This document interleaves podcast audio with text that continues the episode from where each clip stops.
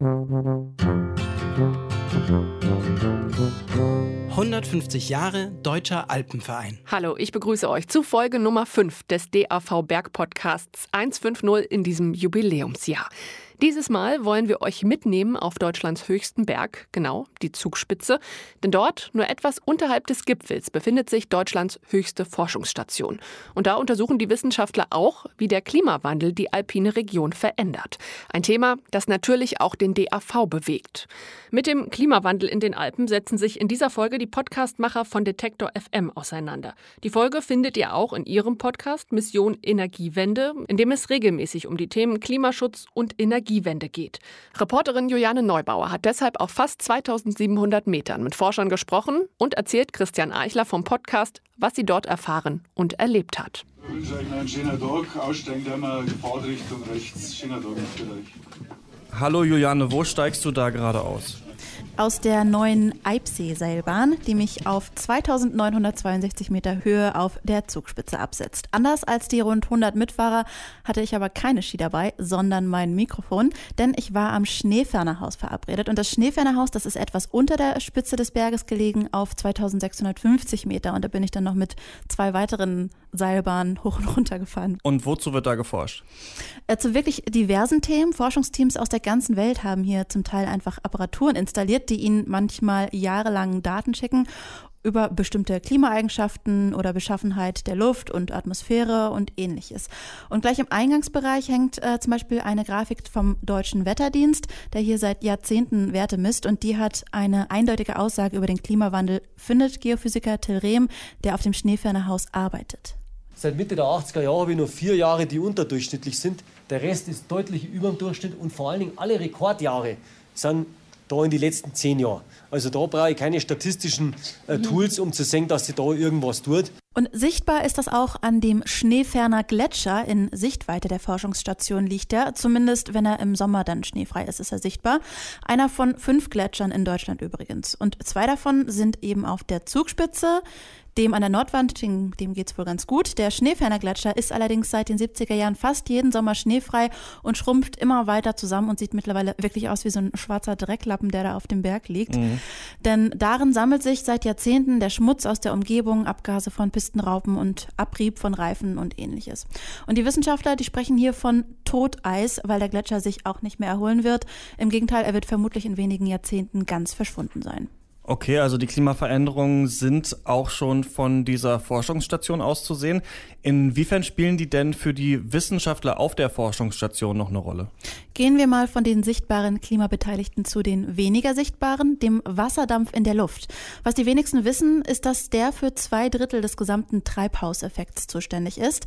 Und durch die globale Erwärmung um mittlerweile fast zwei Grad verdampft natürlich noch mehr Wasser aus dem Meer. Und dieser steigende atmosphärische Wasserdampf fördert wiederum den Treibhauseffekt weiter. Und um das besser zu verstehen und Prognosen treffen zu können, hat Nano Physiker Hannes Vogelmann einen speziellen Laser entwickelt und den habe ich mir in seinem Labor angesehen.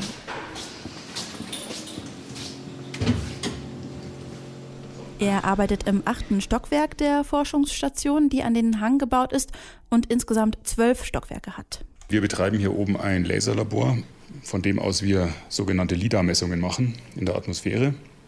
Das ist sowas ähnliches wie ein Radar, bloß dass man mit Laserstrahlung arbeitet und nicht mit Radiowellen oder mit Mikrowellen.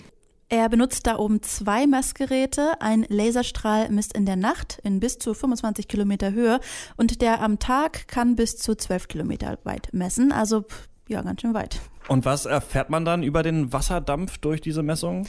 Also man erfährt zum einen, wie viel Wasserdampf in der Atmosphäre gerade vorhanden ist und wie er sich in der Atmosphäre bewegt. Das Problem ist, dass mit Zunahme des Wasserdampfes die Strahlung von der Sonne quasi nicht wieder von der Erde abgegeben werden kann. Und das hat mit Infrarot und Reflexion zu tun und ist wirklich kompliziert und komplex. Aber Hannes Vogelmann hat hier eine leichte, verständliche Metapher parat. Das muss man sich ungefähr so vorstellen, wie wenn man im Bett liegt und hat eine Bettdecke drüber. Und wenn es jetzt sehr kalt ist im Schlafzimmer, dann würde man sich vielleicht noch eine Wolldecke oben drüber legen. Obwohl man die Wolldecke ja außen drauf legt, wird es trotzdem unten wärmer im Bett. So ungefähr ist das. Vogelmann möchte herausfinden, wie warm es bei uns werden könnte unter der Decke und es klingt zugegebenermaßen etwas beunruhigend. Wenn es jetzt wärmer wird durch menschliche Aktivitäten, also sprich durch Emission von CO2, dann verdunstet aufgrund dieser Erwärmung natürlich mehr Wasser von den Meeresoberflächen. Dieses zusätzliche Wasser kann jetzt natürlich auch unter Umständen, das untersuchen wir eben, in die großen Höhen gelangen, wo das Klima sehr empfindlich darauf reagiert und eben zusätzliche Erwärmung produzieren. Das heißt, da kann eine, eine gefährliche Schraube gedreht werden. Und um diese Entwicklung frühzeitig und gut verstehen zu können, hofft Vogelmann noch weitere Stationen für seine Aufzeichnung aufbauen zu können, zum Beispiel in der Arktis und dem Indischen Ozean, denn dann kann er die Bewegung besser nachvollziehen. Okay, und warum ist der überhaupt auf der Zugspitze? Weil er von dort aus näher an der Atmosphäre ist, also quasi an der Wolldecke, die wärmend ähm, über uns liegt. Kommen wir nochmal auf den Boden der Alpen zurück und sprechen über die bereits erfolgte Erwärmung. Die hattest du ja schon eingangs beschrieben. Was macht das denn noch mit den Bergen, vielleicht mal abgesehen von diesem toten Gletscher an der Zugspitze? Bestimmt hast du schon vom Permafrost in den Alpen gehört. Das ist quasi dauerhaft gefrorener Boden, anders als Gletscher, für uns nicht sichtbar, denn es versteckt sich im Gestein und hält es wie Leim zusammen. Und wo es sich durch die Klimaerwärmung auflöst, brechen teilweise schon die Berge auseinander, erklärt Tobias Hipp vom Deutschen Alpenverein. Zudem bin ich nämlich auch noch gefahren nach München. Ein Beispiel ist unsere Hütte, das Hochwildehaus im Ötztal, wo Permafrost das Fundament instabil ähm, geworden ist durch die warmen Temperaturen. Die ist momentan geschlossen. Dann gibt es also viele, viele Zustiegswege in den Ötztalern, Stubaier Alpen, die durch, das, durch den Rückgang vom Eis nicht mehr begehbar sind oder mit erhöhter Gefahr für den Bergsteiger begehbar sind. Auch die Frostzyklen, die wir ja in den letzten Monaten in ganz Deutschland erlebt haben, also Frost, dann wieder warm, dann wieder Frost, ähm, hat negative Auswirkungen auf die Alpen, auch so wie die Extremniederschläge, hat Hipp mir erklärt. Das ist eben für den Permafrost und das Gestein einfach nicht so gut und da der Deutsche Alpenverein als Schnittstelle von Bergsport und Klimaschutz ja, seit 150 Jahren schon aktiv ist, versuchen sie bei ihren Mitgliedern auch zu sensibilisieren, sagt er. Wir versuchen unsere Hütten so möglich autark wie nur möglich im Hochgebirge zu bewirtschaften. Also Solaranlagen, Biogasanlagen, ähm, ordentliche Kläranlagen. Versuchen also nicht den Heli hochzuschicken mit, mit äh, Diesel aus dem Tal. Das andere sind dann eben unsere Mitglieder, äh, die für uns ganz wichtige Bausteine sind, dass dort eben einfach öffentlich zum Beispiel in die Berge gefahren wird, in Mitfahrgelegenheiten. Außerdem bietet der DAV auch Lehrgänge und Bildungsveranstaltungen für Kinder und Jugendliche an, denn wer die Natur besser kennt, weiß sie vielleicht dann auch mehr zu schätzen, hofft Tobias Hipp vom Alpenverein. Aber aktuell gibt es noch Permafrost auf der Zugspitze. Noch ja, es gibt wohl zwei sogenannte Permafrost-Kapseln. Eine davon sitzt tatsächlich im Gipfel, wo man sich die Frage stellen könnte, ob der Berg all diese Aufbauten mit Gipfelrestaurants und drei Seilbahnen auch irgendwann mal ohne Permafrost noch halten kann.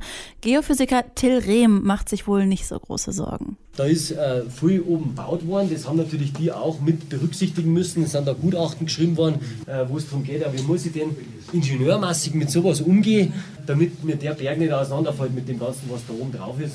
Ich persönlich habe eigentlich immer ganz ein gutes Gefühl, weil mittlerweile haben wir drei Seilbahnen, die den Gipfel so festspannen.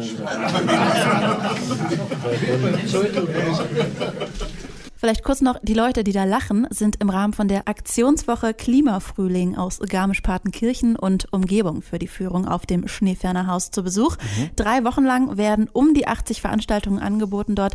Die Bewohner der Zugspitzregion scheinen das Thema Klimawandel also doch recht weit oben auch auf der Agenda stehen zu haben.